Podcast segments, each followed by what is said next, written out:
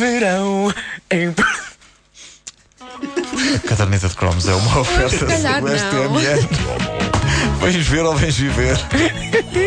o meu verão é em Portugal. Mas hoje, se calhar, não. Bom, vamos lá. Quem ganhou? Quem ganhou? Já vamos ver. Mas eu desconfio que é o rapaz que resolvia todos os problemas do mundo com um clipe. E sem recorrer a armas de fogo. E era um clipe sem vídeo.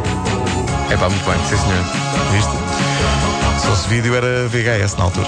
O primeiro cromo de hoje é a série televisiva que nos pôs a olhar para o que tínhamos em casa e a pensar: é pá, caramba, como é tão fixe ter clipes elásticos, fósforos e fita cola.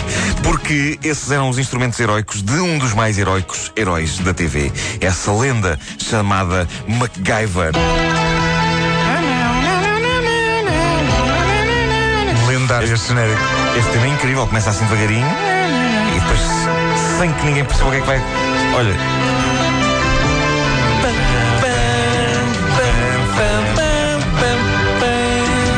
É a bridge, é a bridge, é a ponte. E vem Vá, vá, aí vá. o Super Mac. Super Mac. Ah, tinhas uma letra para isto? Não, isto é Onda Choque, meus amigos. Ah, não posso. Os Onda Choque fizeram uma versão disto. Tinha uma versão de uma Não fazia. E Não como é que era? ideia. Vem o Super Mac. E vem aí o Super Mac, Super Mac ao ataque sem ter medo, sem medo. Já antecipadamente fazendo propaganda ao hambúrguer. Apple. Tinha que era um hambúrguer. É bom, meu Deus. Ah, é incrível porque ah, até MacGyver, os heróis televisivos têm coisas que nenhum de nós alguma vez conseguirá ter na vida. O Justiceiro tinha o espetacular kit, o pessoal da Galáctica tinha as naves e tinha aquelas armas de raios laser, mas o MacGyver era o herói da classe operária. Era o homem que sabia desenvencilhar-se de qualquer situação usando pequenos objetos banais ah, do dia a dia. O homem que tornou uma caixa de clipes num adereço sexy. Eu sei que depois de ver as coisas que MacGyver conseguia fazer com isso e de perceber como ele conseguia impressionar as mulheres com esse talento, eu durante uns tempos andei com uma caixa de clipes na algibeira. Não fosse começar a guerra de- nuclear e tu tens que evitá-la. Sim, Pode sim. ser preciso, pode ser preciso. Nunca foi, e, e se fosse, eu na verdade nunca saberia o que fazer com aquilo, mas MacGyver sabia. O homem sabia tudo. MacGyver conseguiria salvar até o planeta de um holocausto nuclear usando um canivete suíço. Cá está. Onde é que ele aprendeu? Não faço ideia. De acordo com o conceito da série, MacGyver era um agente secreto ao serviço de uma organização fictícia americana chamada Fundação Fênix, que se chamava assim devido àquilo que as pessoas exclamam quando MacGyver resolve um problema, que é Fênix! Obviamente que é por causa disso que a Fundação se chama assim. Claro, claro. A série teve 139 episódios e uma sondagem rápida feita junto dos fãs desta rubrica eh, no Facebook conclui que a grande memória comum que todos temos de MacGyver é o inesquecível dia em que ele tapa uma fuga. Agora aqui as, as opiniões dividem-se. Há quem diga que é num reator nuclear, há quem diga que é numa, numa coisa de ácido, num reservatório. Mas ele tapa uma fuga usando chocolate.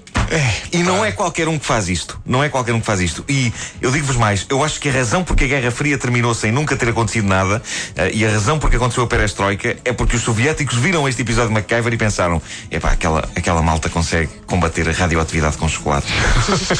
Se a gente lhes manda uma bomba atómica, vamos gastar um horror de dinheiro para nada porque eles vão resolver tudo com um Kit Kat. De maneira que eh, eles, eles desistiram e quando o Gorbachev apareceu disseram-lhe: Sim, senhora, vamos a isso, faça lá a perestroika, que aquela gente com meia dúzia de agrafos e uma banana arrebentou-nos com isto tudo.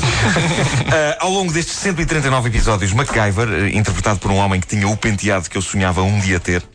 Richard. Richard Dean Anderson, é verdade. Uh, MacGyver fez coisas que nunca, nem antes nem depois, se viram na televisão. Uh, o tipo fazia bombas com pastilhas elásticas e fez uma vez um jet ski, senhoras e senhores, um jet ski a partir de um caixão.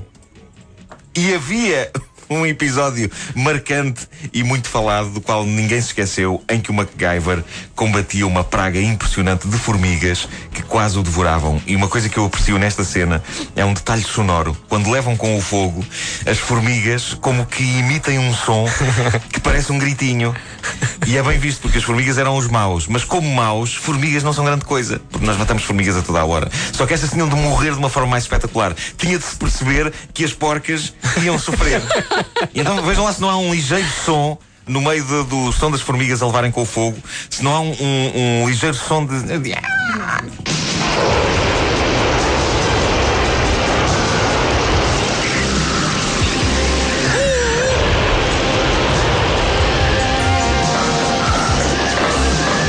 Eu adoro o, acompanhamento musical da cena. Não tem nada a ver, é assim uma coisa. Parece música de filme porno. Ele a queimar formigas ao som. Não, mas ouviu-se, ouviu-se ali o. As formigas fazem. Incrível. Mas era curioso que o MacGyver resolvia todo tipo de problemas, nomeadamente a possibilidade de um grande holocausto nuclear, mas eh, havia uma regra de ouro, ele nunca usava armas de fogo. Nunca. Ele, Ele era, tinha- ele, ele era um tipo com uma. Era um pacifista. Era um pacifista, no fundo, E ele também, de vez em quando, tinha que dar eh, é chamada porrada, tinha que dar socos Tinha, e depois tinha. era mítico que ele batia nas pessoas e depois queixava-se. Ai! Sim, sim, sim, sim, sim, sim. Era um Um herói, herói da paz. sensível, um herói Eh, no- enquanto nós estamos a falar, há, há- há um momento, alguns nesta cena das formigas, em que há um diálogo de extrema qualidade, devo dizer-vos, que é o momento em que o amigo do MacGyver, que está com ele a destruir as formigas, lhe diz: Sinto-me como Nero, queimando, Ro- queimando Roma. Meu Deus. E diz o MacGyver: Então continua a queimar, Nero. Muito bom. Ah, as, as formigas, as formigas foram de facto vilões eh, tenebrosos, mas eh, e, e comiam um homem neste episódio. Havia um homem coberto de formigas. Formigas, Ah, sim, sim. Mas havia vilões humanos igualmente massacrantes. Vais Sendo- falar do vilão número um. Claro, o mais recorrente era um tipo chamado Murdoch, a quem Nunca morria. eh, de tudo um pouco, graças à ação pronta e eficaz de MacGyver, embora lá está, o corpo dele nunca aparecesse, o que permitia que ele voltasse de vez em quando à série. Uma das características marcantes de Murdoch é que nos seus últimos, supostos últimos momentos de vida, quando, por exemplo, ele era mergulhado em ácido ou ia a cair por uma ribanceira abaixo, ele gritava sempre o nome do seu inimigo. Eu acho isto fabuloso, vamos ouvir.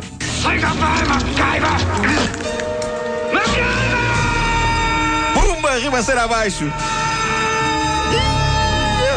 Mas isto era recorrente, porque ele, ele cada vez que o MacGyver dava cabo dele, Era o coiote. isso, era- Eu gosto, eu gosto de pensar que ele está a gritar é o, no- é o nome da série. Ele está a gritar o nome da série. Ah, exatamente. Se fosse outra série, ele caía e dizia Sons da Fortuna! Mas desculpa. Eu sinceramente eu nunca percebi porque é que ele fazia isto. Há um episódio em que, lembro-me disto claramente, há um episódio em que o Murdoch epá, leva com um autocarro e quando o autocarro vai a chegar ele, a coisa que ele se lembra de dizer é Murdoch! Mas aí já não chega ao fim. Aí já não chega ao fim. Pois. Ah, Só eu- diz-me é bom! Epá, eu nunca percebi, tudo. nunca percebi porque é que ele fazia isto. Eu eh, digo-vos, se me mandassem do alto de um precipício, acima de tudo gritava um palavrão. Não gritava o nome do tipo que me atirou. A não ser que houvesse testemunhas e isso fosse para lixar o tipo que me atirava. Mas aí esforçava-me um bocadinho mais e dizia também o primeiro nome, não dizia só o apelido, o primeiro nome, apelido, número de bilhete de identidade e a morada. Enquanto estavas a cair? Que é o, enquanto estava a cair, Claro, isto é claro. o tipo de coisa que convém sabermos dos nossos inimigos, porque nunca se sabe quando é que eles vão atirar de um precipício abaixo. E assim eles podem ser apanhados, porque a gente vai a gritar: Asdrúbal da